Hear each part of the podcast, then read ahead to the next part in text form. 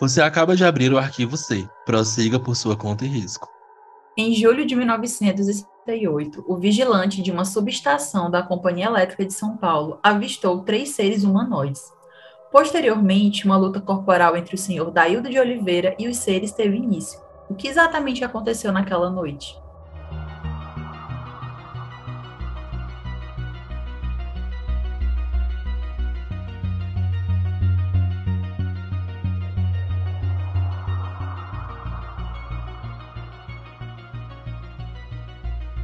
Olá, ouvintes, sejam bem-vindos a mais um episódio do Arquivo C. Esse podcast que é um spin-off do Covid do Terror e quinzenalmente a gente conta para vocês casos acerca do fenômeno OVNI e casos do insólito que podem vir a ter ligação com a temática. Bom, gente, o caso de hoje, ele é inusitado, eu diria. Parece bem comum, na verdade, mas assim, eu achei ele um tanto cômico e um pouco absurdo, né? Então, ao, ao longo aí do episódio, vocês vão entender o porquê, né? Bom, é, a história, né, o caso aconteceu no dia 23 de julho de 1968, né? Há 15 dias, o senhor Daildo de Oliveira, ele começaram o seu trabalho como vigilante noturno da CESP, né, que é a Companhia Elétrica de São Paulo, em Bauru. De acordo com a Sociedade Brasileira de Discos Voadores, né, que realizou nesse mesmo ano uma entrevista com o senhor Daildo, essa subestação ela ficava aproximadamente a 4 quilômetros do centro de Bauru. O horário de turno dele era das 19 horas até as 7 da manhã, né? turno aí de 12 horas. Ele então pegou aí o relógio de controle, entre aspas, no escritório técnico a uma, a uma hora da madrugada e deu a volta ao redor da oficina, pendurando o objeto por lá.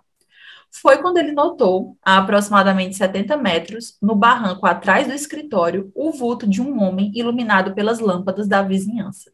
Ele se agachou para poder ver melhor né, o que estava acontecendo e pensando em uma maneira mais fácil de, de parar aquele homem, né, de interceptar aquele homem para saber o que, é que ele estava fazendo dentro do terreno da companhia. Só que ele escutou um ruído que vinha de uma direção próxima ao escritório. E aí ele notou que tinha outro homem em uma das janelas ao lado da porta, vestido de calça e camisa de mangas compridas e ambas de cor escura.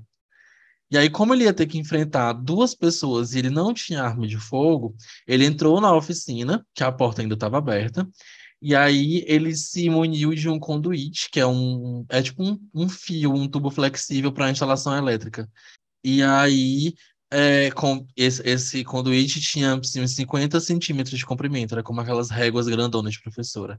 É, e aí, evitando fazer qualquer barulho, porque enfim, ele estava com um sapato sola de borracha, e aí dá aquele rangidinho. Ele se aproximou do estranho que estava próximo ao escritório e que parecia olhar para dentro pela, e que parecia olhar para dentro pela vidraça. Com a intenção de que o estranho saísse, o Daildo ergueu o conduíte e aplicou dois golpes violentos, se bem chicotada mesmo, os quais, apesar de serem feitos com destreza e força, foram desviados com movimentos rápidos pelo estranho, atingindo a madeira ao lado.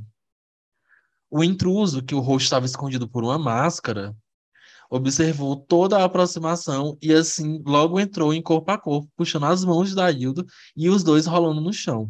Enquanto eles lutavam, Daildo observou que o adversário tinha assim uma força regular Porém, ele não conseguia observar os olhos desse adversário, que estavam completamente escondidos por essa, entre aspas aqui, máscara da mesma cor que cobria a cabeça. E aí, o senhor Daildo, ele escutava de vez em quando uns grunhidos, né, do seu adversário, que nada tinha em comum com a nossa língua. Através, então, de uma das janelas do escritório, outro ser saiu, igualmente vestido. E os dois, após 10 ou 12 minutos de luta, quase o dominaram. Eles estavam pisando em sua mão, segurando e imobilizando o seu braço, quando uma terceira personagem surgiu, né? Apresentando-se sem máscara, com o rosto é, com a tonalidade de pele mais clara. O seu cabelo era arruivado, né, cortado, e tinha uma consistência mais rígida, né, ao toque da mão, conforme o senhor Daildo pôde verificar, né, durante a luta, que continuava e se intensificava.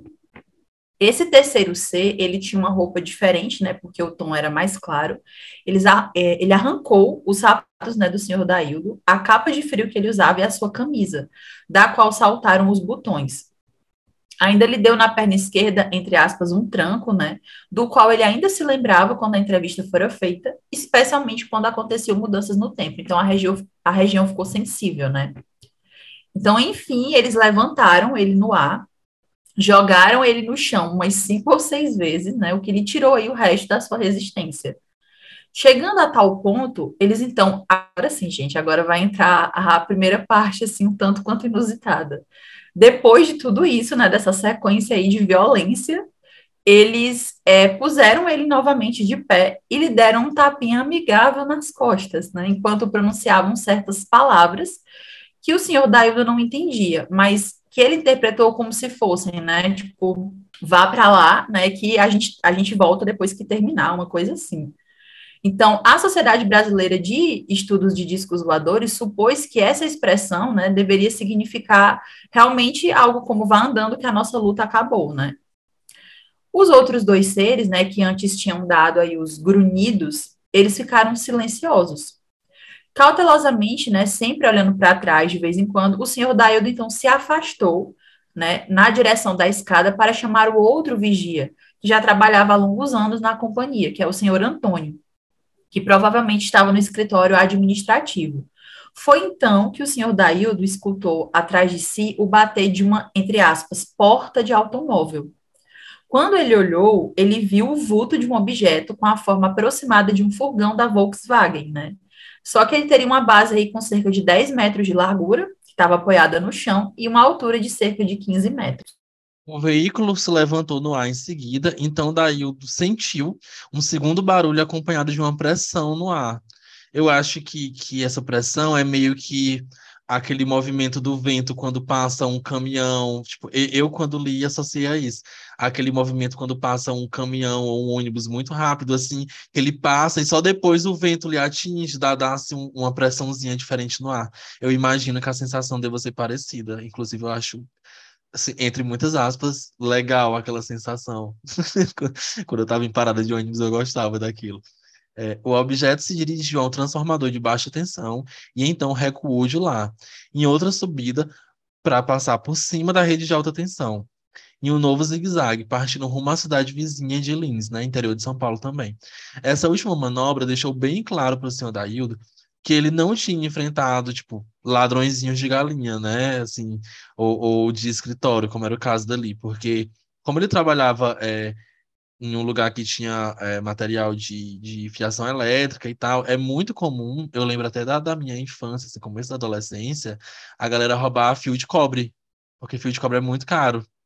E aí acontecia muito, aqui na, eu tinha uns amigos da, da Zona Norte, de Teresina, amigos assim, né, colega da, da época, eu tinha uns colegas da Zona Norte e eles tinham uns amigos, e aí uma vez eu fui para lá, para para casa da avó deles, passar uns dias lá, uns dias lá com eles, e esses amigos dele roubaram fios de cobre, e assim, venderam e estavam ostentando, pagaram o lanche para a galera toda, assim, eram umas 10, 12 crianças, e assim, foi coca e salgado adoidado com o dinheiro desses fios. E aí foi quando eu fui falar para a mamãe, eu fiquei sabendo que tinha todo esse rolê de da galera roubar fio de cobre, porque é, é valioso, né, caro. É, e aí, juntos, os vigias Antônio e Daildo inspecionaram o local, é, e verificaram que o, o piso, né, o cascalho, estava revirado e espalhado pela grama.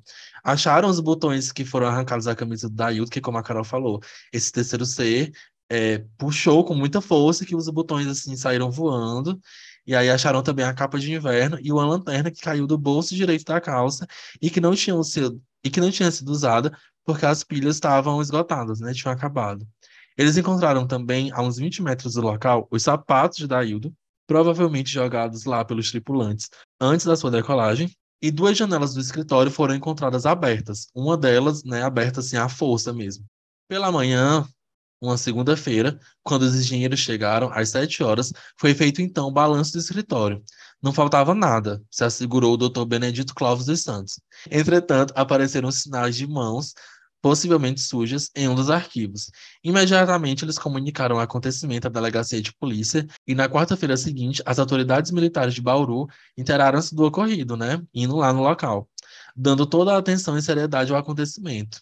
Tiveram ainda duas entrevistas militares, além de uma outra ao repórter S, do Canal 4 de São Paulo.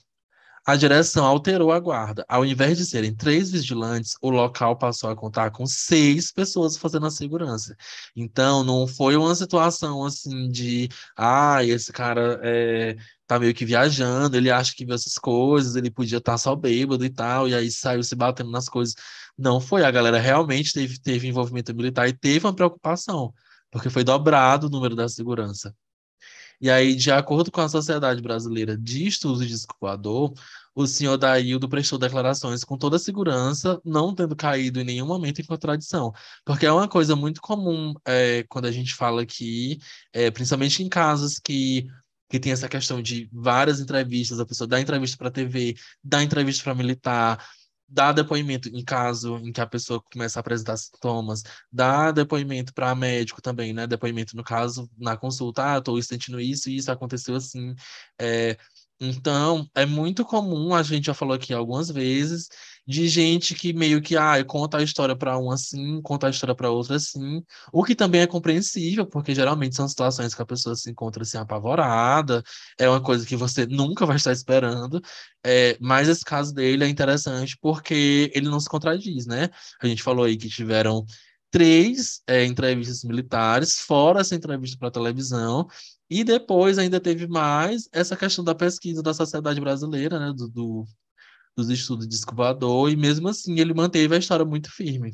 O caso também ele foi investigado pela Força Aérea Brasileira através do Sistema de Investigação de Objetos Aéreos Não Identificados, né, o famoso CIOANI, que a gente que gosta de ufologia ouve muito falar, né, na pessoa aí do Major Zani e do soldado Aragão.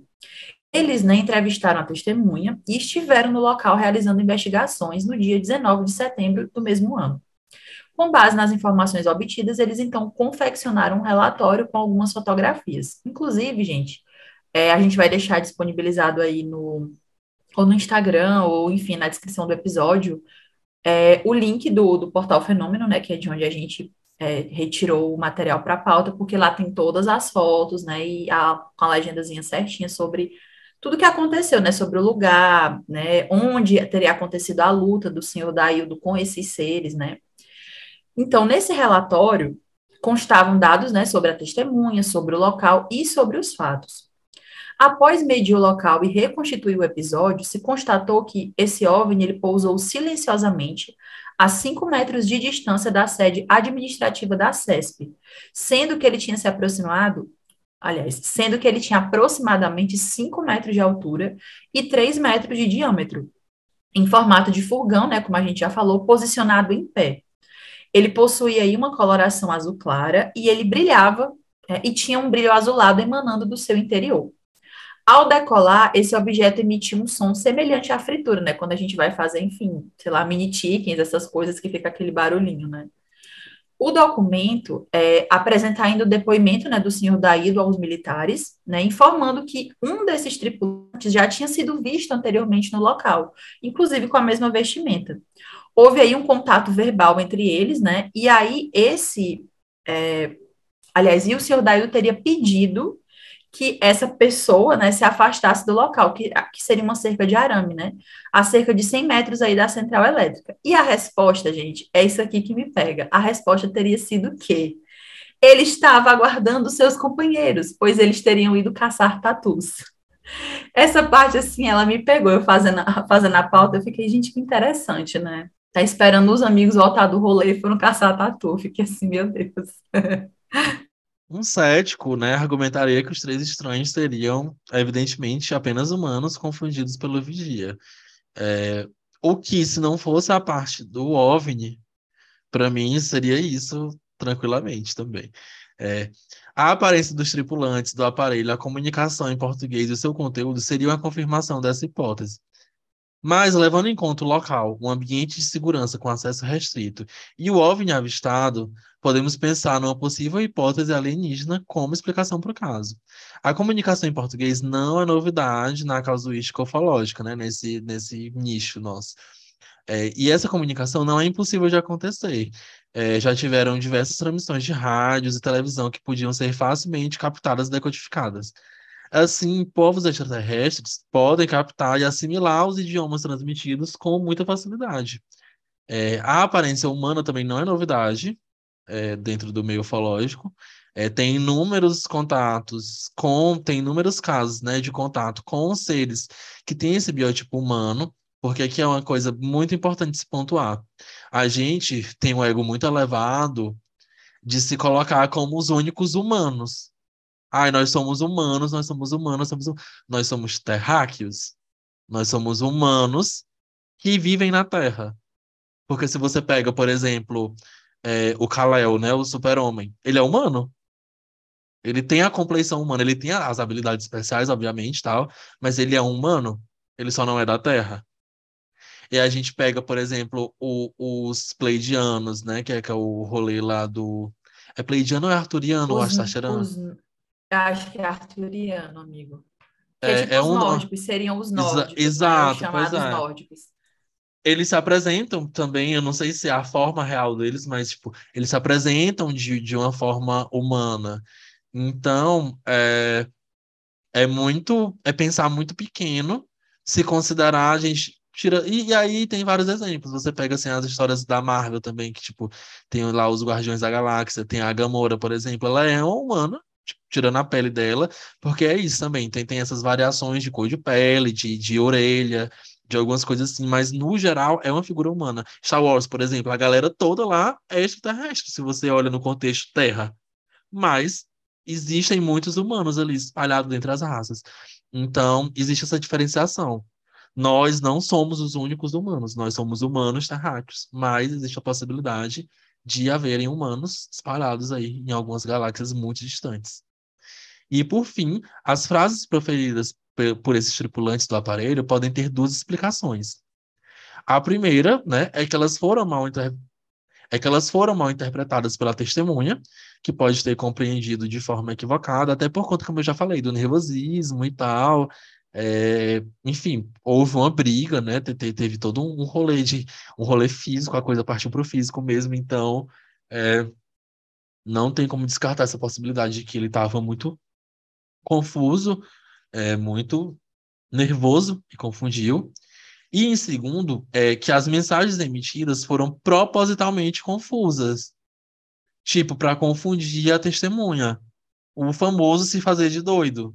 Tipo, a pessoa tá enchendo seu saco e aí você pega e solta um assim para ela. Bem, você olha assim com a cara fechada, assustadora e solta uma coisa aleatória.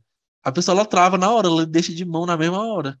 Então existe essa possibilidade também de eles estarem só se fazendo de doido pro boy. E aí, de qualquer maneira, é, esse caso sugere é, um estudo de comportamento do vigia da estação, que viveu uma situação de estresse é, em ambiente de trabalho e que já foi uma coisa documentada em outros casos, até nessa própria temporada mesmo. A gente já falou daquele caso da barragem, acho que foi em Niterói que aconteceu, que o cara estava trabalhando, que ele chegou até a ficar cego depois do contato e tal. Então, é, é outro é outro tipo de situação bem comum também.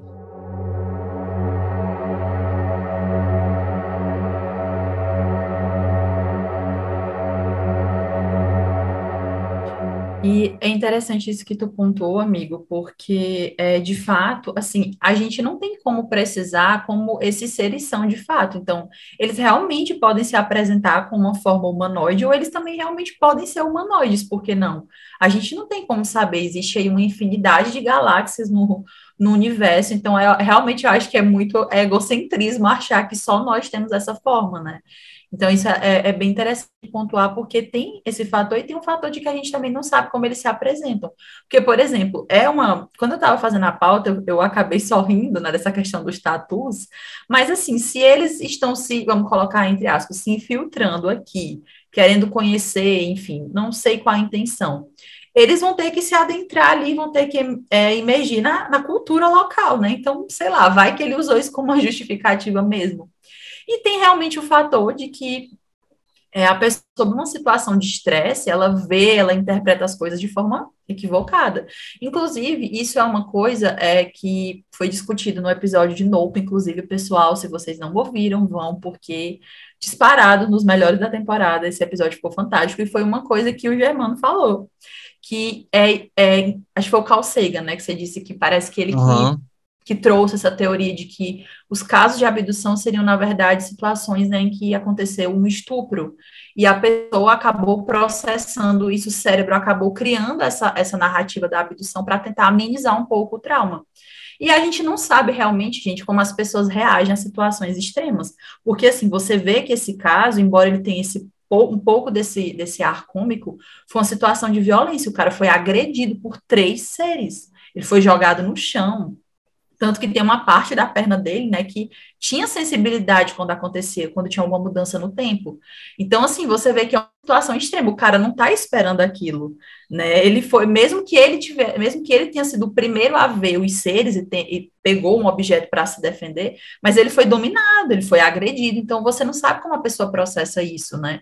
Então, para mim, esse aqui é outro caso também que ele, ele me deixa em dúvida. Eu não desacredito na experiência que ele viveu de forma alguma, é, que ele foi realmente, ele passou por essa situação, mas às vezes é um pouco complicado você realmente atribuir isso ao fenômeno. Claro que também teve o fator do OVNI, que isso é, aí conta muito, né? Isso é, o, isso é o que conta para mim no final das contas. Sim. Porque se não fosse isso, poderia facilmente, ah, era um lugar muito seguro e tal, mas não justifica, é. assim, sempre tem uma falha nesses lugares.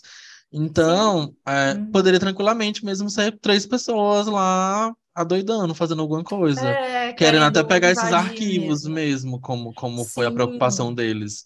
É, mas o, o que pega é esse, esse rolê dele ter visto não só o, o objeto parado, porque ah, poderia ser um carro muito grande, né? Uma caminhonete, Sim. que na hora do nervoso ele achou que tinha outras proporções, mas é. o negócio sai voando, né? Por cima dos fios. Então, é, isso, essa é a parte que pega.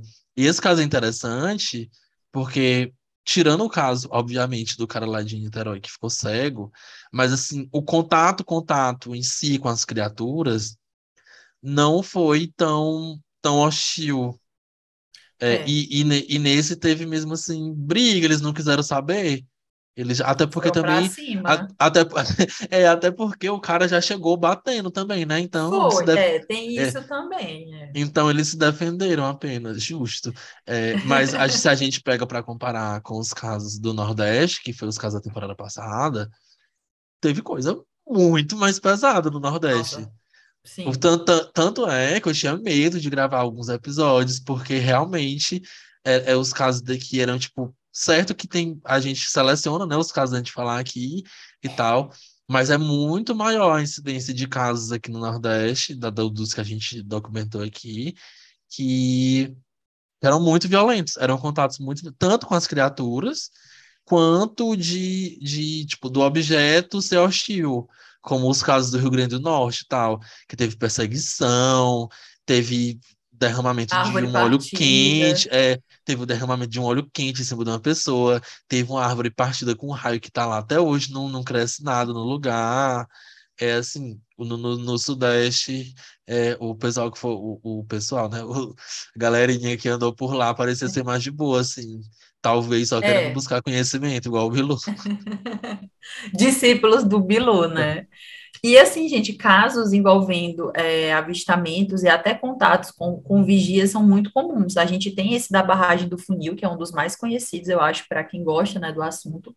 E esse aqui, eu, eu tenho a impressão de que eu ouvi esse caso, ouvi em algum lugar, mas ele me passou despercebido. Aí, pesquisando a pauta, eu me deparei com ele e achei interessante, né? Mas, ó, casos envolvendo vigias, pilotos de avião, que a gente também já contou o caso ah. do voo 69. A galera que trabalha a galera que tá acordada de noite. Isso, tanto, isso. Tanto, é que, tanto é que tem muito caso também, é, que a gente falou na primeira temporada do Nordeste, que eles aconteceram na zona rural com a galera que trabalhava, que, tipo, que já tinha, que, que, trabalhava com roça, que, tipo, galera que trabalha com roça já começa a trabalhar de 4 horas da manhã, para não é. pegar aquele sol ali de 10 e pouco, 11 horas da manhã. Aquela, aquele horário já mais meio-dia, para eles estarem acabando já. Então, essa galera que acordava mais cedo e tal, termina vendo muita coisa. Então é, é muito comum esse Sim. tipo de relato por, por conta disso. São pessoas que estão ali acordadas durante a noite. É, é, é, acontece muito, sabe? É, dá vontade, às vezes, de fazer só um especial com vigias, ou então pilotos, porque, gente, pilotos tem muitos casos, e assim, faz todo sentido, né? A pessoa trabalha literalmente voando, então não tem como não ter esses encontros aí eventuais com, com OVNIs. Eu não sei se Com seres eu acho pouco provável, mas com OVNIs, gente, tem muitos relatos. Inclusive, tem um dos mais famosos, é a Noite Oficial dos OVNIs, em que houve não só um avistamento, mas uma interação mesmo dos objetos com os controladores de voo e tudo mais. É um caso que eventualmente a gente quer trazer também para vocês, porque, enfim, ele é um marco. Teve, gerou até reportagem no Fantástico, né? E é isso, o caso de hoje é esse. A gente agradece mais uma vez aí ao Portal Fenômeno, né, a nossa principal fonte de pesquisas. Como eu falei, a gente vai deixar disponibilizado o link, né, da, da matéria, da, do artigo, porque lá tem as fotos desse caso, tem as fotos do senhor Daildo lá no lugar, na, na companhia elétrica, tem as fotos de onde aconteceu a briga, então tem tudo documentadozinho por lá. Então, vocês podem encontrar a gente no arroba Terror, tanto no Instagram quanto no Twitter. É, a gente está sempre postando uns conteúdos lá diferentes, não só em relação ao episódio em si, mas são as coisas extra. A Carol traz uns casos assim, mais bizarrinhos e mais assustadores, que são curtos, que não rendem, tipo, não renderiam um episódio todo, como já teve, é, acho que semana passada saiu o vídeo do caso dos máscaras de chumbo, que é um caso assim, quem foi adolescente, criança que pegou linha direta ainda no ar com certeza tem trauma dessa história, porque eu sou, eu tenho pavor, nem vi o vídeo todo, eu só curti lá e passei direto, eu tenho muito medo dessa história.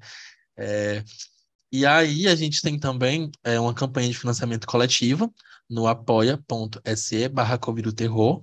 Tem dois planos lá, você entra e aí você vê qual que, que, que compensa mais para você. Esse dinheiro não é assim para para gente, para nosso uso mesmo, assim, pessoal a gente investe todo no podcast, tanto na questão de equipamentos para a Carol e para o Áureo. É, recentemente eles, a gente conseguiu comprar os microfones para eles com é, o, o, dinheiro dos apoiadores. Um beijo para os apoiadores. É, e agora também a gente está investindo em edição a princípio, a edição do Covil do Terror, que é uma edição mais demorada, mais elaborada, e que demandava muito tempo do, do Newton. Enfim, todo mundo do Covil aqui, de, de todas as vertentes, todos os spin-offs, a galera toda trabalha, estuda. Então, assim, a gente não ganha nada com podcast e, e e é um trabalhão que a gente tinha que, graças aos apoiadores, a gente está conseguindo se desocupar para poder ter mais tempo e planejar um conteúdo mais legal para vocês. Mas, se vocês não puderem ajudar a gente dessa forma financeira, existe sempre a, a forma que vocês podem ajudar a gente de graça, tendo a internet, né, para conectar, que é engajando nos nossos posts, é, comentando, curtindo, marcando pessoas que você acha que vai se interessar por isso, é, postando nos stories que você está escutando o Covil, o Arquivo C, é, e marcando a gente para saber que, que você está ouvindo, compartilhando os episódios com outras pessoas que você acha que possam vir a gostar, acompanhar a gente, porque como eu sempre falo, que a gente tem episódio de todo tipo de, de mídia de terror. A gente tem episódio de casos reais é, que envolvem ufologia, fenômeno do insólito, né? Que é o arquivo C. A gente tem é, ficção com, com o conto do Áureo, né? O, rolê autoral do Áureo. Então, tem para todos os gostos. É, se uma pessoa gosta minimamente de um desses temas, algum episódio da gente vai, vai falar com ela. É, então, é, você pode ajudar a gente dessa forma também. E aí, assim, um disclaimer: é, essa temporada a gente está focando em uns casinhos mais curtos, porque a gente planeja encerrar ela com Varginha. E aí, assim, essas pautas maiores, elas demandam muito da gente. Apesar de que a gente, felizmente, tem o Portal Fenômeno, que ajuda muito a gente nesse, nesses casos, ajuda muitíssimo mesmo. É um trabalho incrível. É, mas assim, por exemplo, o da Operação Prato, eu passei coisa de um mês fazendo a pauta da, da, da Operação Prato, porque é um, era um caso muito complexo, muito delicado. E mesmo assim, a gente chegou a gravar, a gente não comentou isso quando a gente lançou o episódio, mas a gente chegou a gravar um episódio inteiro, tipo, quase duas horas de episódio. E aí, tipo, o que a gente escreveu, quando você escreve, ah, tá tudo ok, tá tudo ótimo. Mas às vezes você escreve uma coisa e quando você fala, você vê, não tá legal. E a gente chegou a gravar quase duas horas, se não mais, de episódio. E aí, eu sou muito chato com essas coisas. Aí eu olhei assim pra Carol e disse, Carol, eu não gostei, vamos fazer de novo? A Carol, ai, vamos, e a gente fez de novo. Então, esses episódios, eles demandam muito mais tempo, esses casos, assim, que são bem documentados, como é o caso da Operação Prato, Varginha e tudo mais. É, eles demandam mais tempo para a gente entregar um conteúdo assim, com as informações certinhas, com a narrativa que não fique confusa, porque o que rola também é que, tipo assim, a gente tem uma história central, mas a gente tem muitos desdobramentos, então é, termina que para a gente costurar tudo bonitinho, de um jeito que fique legal, não fique cansativo também para vocês que estão ouvindo, é, demanda um tempo. Então, por isso que os episódios do Arquivo C dessa temporada estão sendo assim mais curtinhos, mais pontuais, é porque a gente está preparando, né, guardando a sobremesa mesmo para o fim, guardando o melhor para o final. E é um caso que tem desdobramentos até hoje, né? Varginha é um caso que ele ainda meio que está acontecendo em termos de pesquisa, de divulgação, né? Eu acompanho o canal do, do Edson Boaventura Júnior, que é um ufólogo, né? Que pesquisa sobre o caso e assim, acho que toda semana ele lança um vídeo sobre Varginha, sobre alguma coisa que foi falada, sobre algo que ele descobriu. Então, assim, gente, aguardem, assim, claro, a gente não vai conseguir trazer tudo, mas pelo menos a, o principal, né, para tirar um pouco essa, esse ar de chacota que o caso ganhou, infelizmente, porque eu acho um caso fantástico, mas é um caso muito rico, muito rico de informações mesmo. E é isso, gente. É, até a próxima semana. Obrigado mais uma vez por estarem com a gente e até breve. Obrigada, gente, pelo apoio, por todo o engajamento, né, pela audiência e a gente se vê no próximo episódio. Até mais.